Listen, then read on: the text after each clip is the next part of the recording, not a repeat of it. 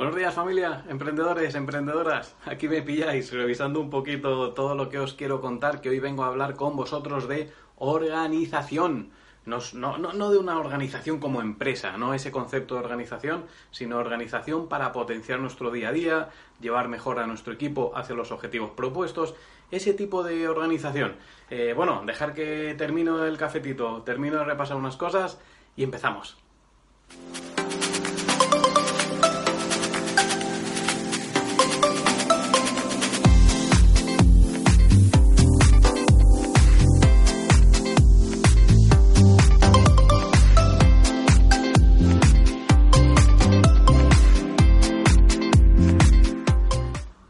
A todos, a todas, bienvenidos a otro capítulo más de estas cinco claves para emprender con éxito.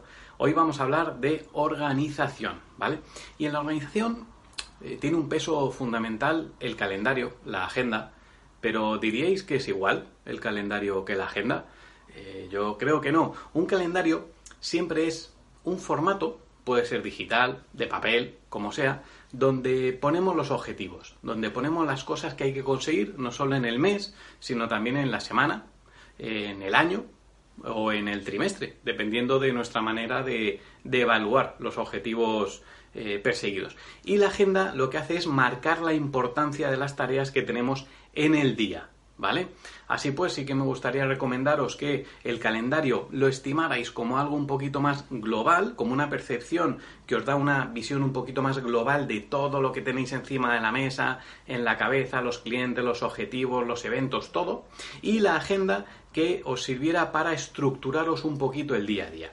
Por ejemplo, algo que yo siempre inculco a, los emprendedores y a las pymes que vienen a hablar conmigo es reuniones los lunes y los viernes.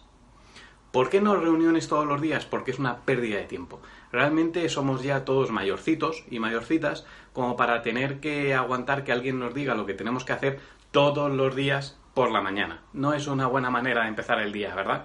Si tenemos una reunión los lunes a primera hora, podremos eh, estructurar un poquito nuestra semana, nuestro día a día, incluso valorar ciertas inquietudes, eh, hacer preguntas, eh, implicar a, los compañeros en la toma de decisiones y la reunión del viernes tiene un doble motivo.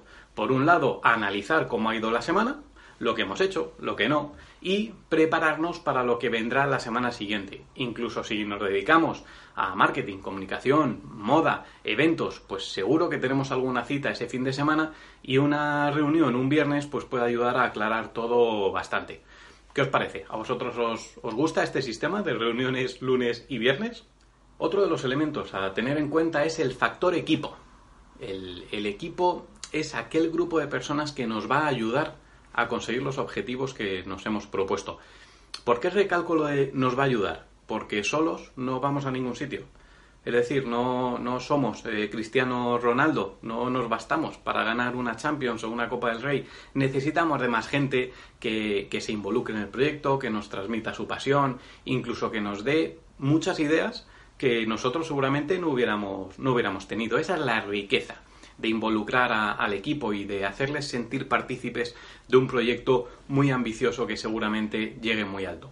Pero el equipo, al equipo hay que saber enfocarlo, hay que saber liderarlo. Lo veíamos en, el vídeo anterior, el, vídeo donde os hablaba de liderazgo.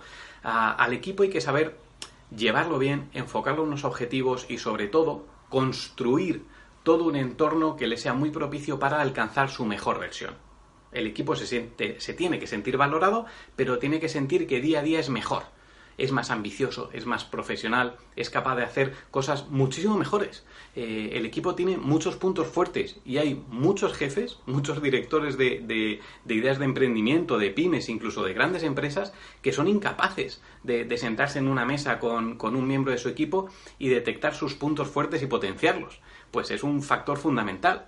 Y luego, por favor, hacer actividades de team building, aunque no sea irte al, monte a pegarte tiros con, una pistola de, balas de pintura, bajaros a desayunar, eh, llévale donuts a tu equipo, iros a comer un miércoles por la tarde tranquilamente, pero tenéis que fomentar que el equipo se lo pase bien en el trabajo, que no vea la oficina como entro a las ocho y media, nueve y me voy a las seis y media, siete y no hago otra cosa, eh, no, igual que antes hablábamos del calendario, en el calendario hay que fijar los descansos. Una pausa cada dos horas que nos permita airearnos, tomarnos un café, salir a dar un paseo breve, algo que permite que, la idea siga vigente, pero que el coco respire. ¿Vale? Es como un tiempo muerto en, un partido de baloncesto. Eh, ¿Qué opináis a este respecto? ¿Fomentáis el descanso entre vuestro equipo? Otro de los factores, digamos, más importantes dentro de, una capacidad organizativa, de una organización diaria en una empresa, una actividad de emprendimiento o una pyme, es el factor de delegar. Y no lo he metido en liderazgo porque creo que es importante meterlo en nuestra capacidad de organización. Delegar afecta mucho, principalmente por lo que veníamos diciendo al inicio del vídeo. Nadie es eh, un fenómeno y puede comerse el mundo solo. No, necesitamos ayuda. Además, nuestro equipo seguro que nos va a enriquecer mucho y nos va a contagiar muchísima pasión y muchísimas actitudes que nos van a beneficiar a nosotros como jefes y a la empresa como concepto de negocio. Delegar no se trata de llegar a la oficina y decir tú haces esto, tú haces esto, tú haces lo otro y yo me dedico a ver las estrellitas, a tomarme un café y a pensar lo buen jefe que soy. No va de eso. Delegar es saber hasta dónde voy a ser capaz de llegar y fuera de lo que no voy a ser capaz de llegar o me quito esos elementos que a lo mejor me van a quitar tiempo de centrarme realmente en lo importante.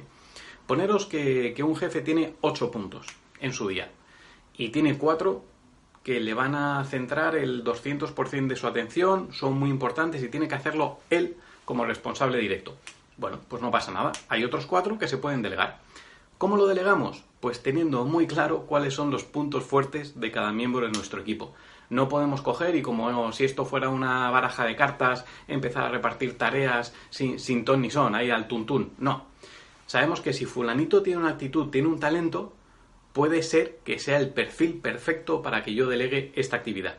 Si fulanita tiene un punto fuerte que es este, puede que le haga perfecta para desempeñar esta actividad que necesito. De eso se trata de delegar quien parte y reparte se queda la mejor parte, pero no la más sencilla. Y por último, quería comentaros algo que es un concepto un poquito más reflexivo, ¿no? No vais a necesitar reuniros con el equipo, eh, ni encender el ordenador. Os animo a que os pongáis un poquito de música tranquila, cojáis un papel y un lápiz, y, y sea esta la manera de desarrollar lo que yo llamo el cómputo de desempeño semanal. Pero no es solo con mi equipo. Es decir, en ese papel no solo voy a poner, pues Manuel ha hecho esto, esto, esto, en esto tengo un muy alto grado de satisfacción, en esto no tanto y esto se ha quedado a medias. O esto no ha salido con la calidad que, yo necesito para, la calidad de, de, mi negocio, ¿no? Para conseguir ese objetivo y ese grado de excelencia en el cliente. El cómputo, el cómputo de desempeño semanal va también sobre mí. He sido capaz de organizarme bien, he liderado bien a mi equipo, le he prestado atención siempre que me ha necesitado. La puerta de mi despacho estaba abierta para preguntas, problemas personales, favores, preguntas de cualquier tipo, de cualquier índole. ¿Cómo me he organizado esta semana? ¿Lo he conseguido hacer bien? ¿Podía haberlo hecho mejor si hubiera delegado más? Ese cómputo, que es un, un, tema un poquito más reflexivo, ese cómputo semanal debemos hacerlo cuando estemos tranquilos. Puede ser, por ejemplo, una noche en nuestra casa, cuando estemos viendo un capítulo de una serie y llegue la publicidad, pues perfectamente podemos aislarnos un poquito de nuestro entorno, coger un cuaderno y empezar a poner los guiones, porque os recomiendo que no sean parrafazos, guiones sencillitos a modo tips que os permitan ver cómo estáis creciendo y cómo se está desarrollando tanto vuestro potencial como el de vuestro equipo. Chicos, calendario, agenda, reuniones, equipo, delegar, cómputo de desempeño semanal, son cuatro o cinco cositas que si de verdad le ponéis empeño, va a hacer que vuestra idea, vuestro concepto de negocio, vuestro tipo de emprendimiento, idea chulísima, fuerte, o vuestra pyme haga y vuestro equipo y vosotros os catapultéis al éxito. Nos vemos en el siguiente vídeo. Un abrazo a todos y un abrazo a todas. Chao.